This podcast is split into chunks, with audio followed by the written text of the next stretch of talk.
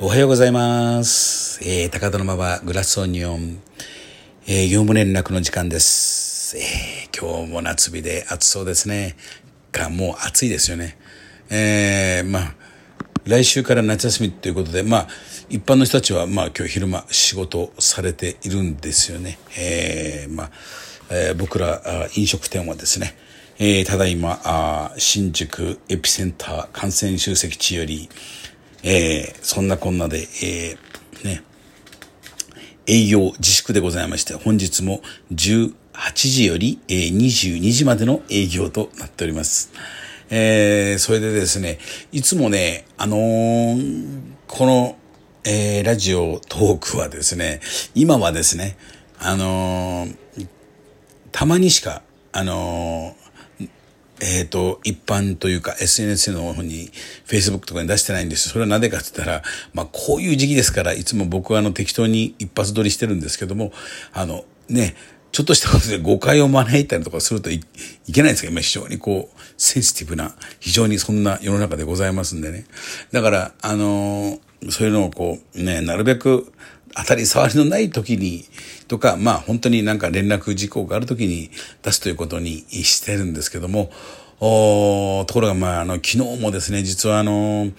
えー、なんか、お付き合いの親しいお客さんからですね、えー、なかなかあの、店の方に行けないけども、お元気出して頑張ってくれとですね、えー、なんかですね、お気遣いいただきましてですね、なんかあのー、お見舞いを送っていただきました。非常に恐縮しております。ありがとうございます。もう心から感謝いたします。何よりその真心をですね、えー、非常に嬉しく思います。えー、でですね、やっぱり僕は、あの、でね、なんか、あの、こんな拙い、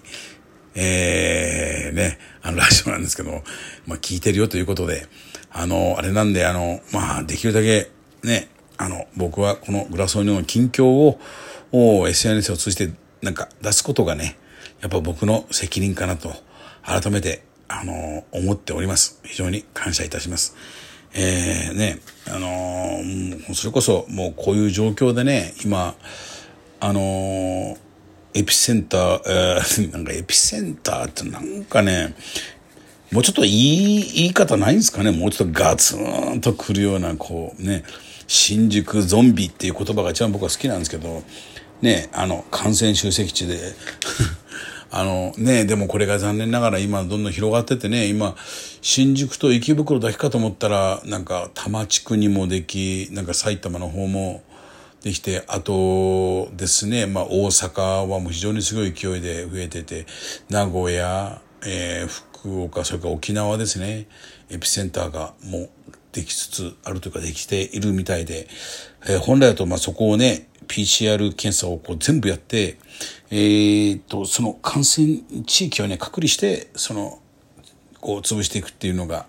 一番確実なやり方らしいんですけど、やっぱそれができてないことに、ってことはやっぱりいろんな政治的な、いろんな事情なり背景があるんでしょうね。だからこれはもう、それこそもうこの僕レベルが、んこん何言おうが、ね、ちょっと、あの、何の、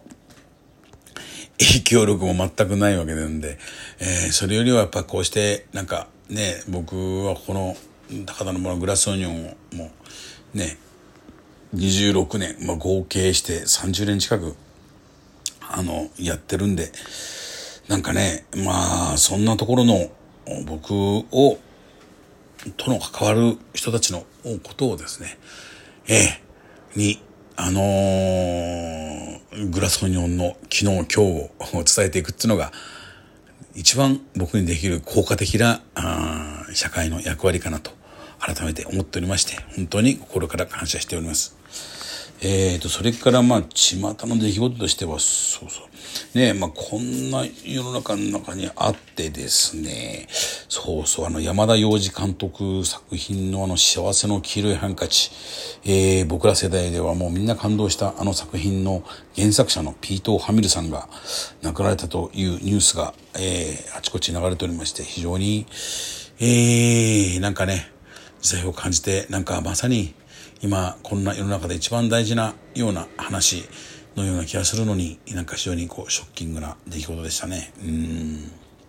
やっぱりそれとね、まあ、ちょ、これこそ大きな話なんですけど、その、香港のね、今民主化運動やってて、あの、えっ、ー、と、アグネス・チョウさんですか？アグネス、アグネスちゃんじゃないですアグネス・チョウさん。うん、ってことは、まあ、あのね、これはおそらく、この方も、あのね、あのこの名前はおそらくクリスチャンネームでしょうからね、えー、まあ本当はこれ、周さんっておっしゃるんでしょうけども、彼女はね、あのー、なんか大人の事情に巻き込まれて、えー、習慣とかされなきゃいいけどなと思って、それだけをいつも心配しながら見てます。えー、彼女はね、やっぱ、まあ家柄もちゃんとした、なんか、裕福なうちの人みたいで、子供の時に家族全員、やっぱりイギリスの、えー、ね、国籍を取ってるんですよね。でしかし彼女は今回の民主化運動のに関して選挙に出るからとあえてその自分の国籍イギリス国籍をね、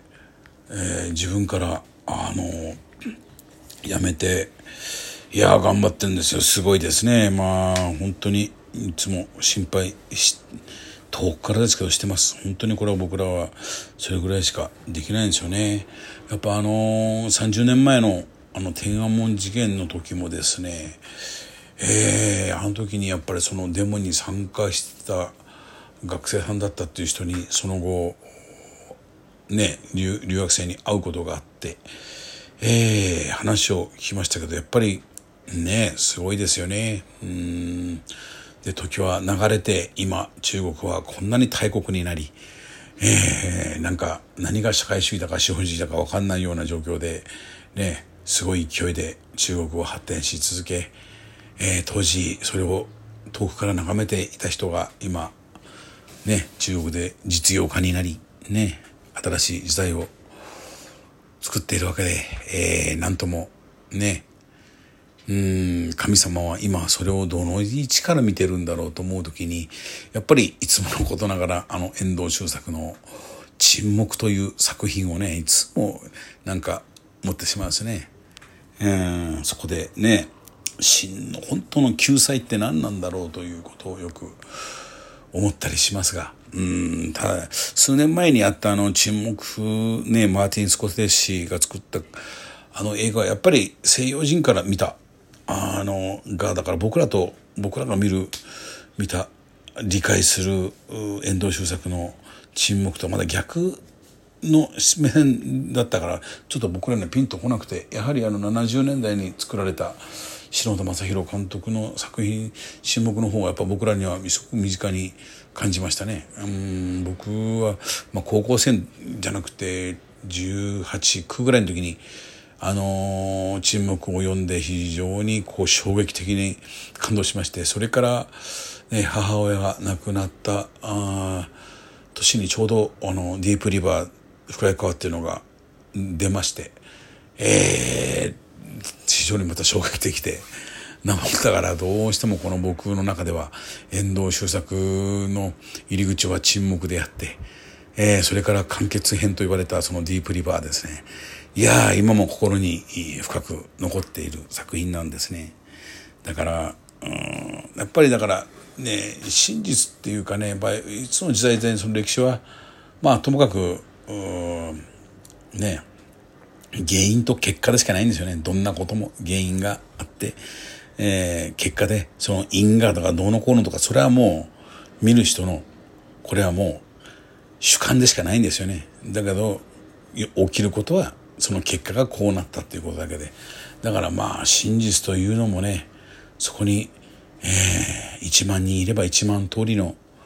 真実と結果があってですね。どこまでもこれは主観でしかなくて、えー、で作家たちというか作品をね、えーえー、表現するアーティストたちはそれを限りなく限りなく限りなく客観的にしようとするわけで。うん。だからねやっぱり表現者は大変だと思いますね。まあ、そんなことを思いながらの、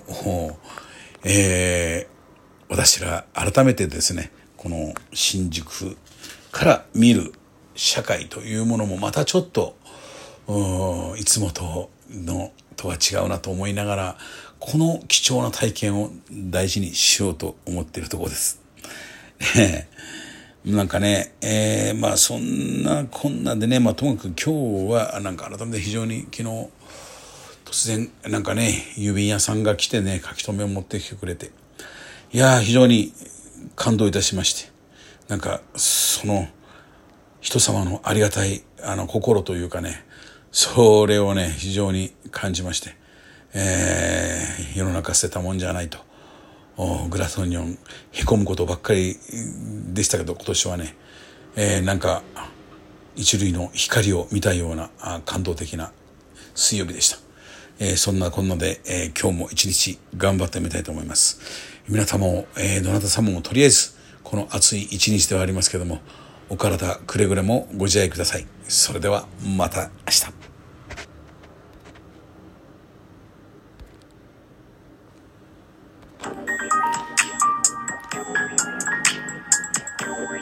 エンディング忘れておりました。それではまた明日。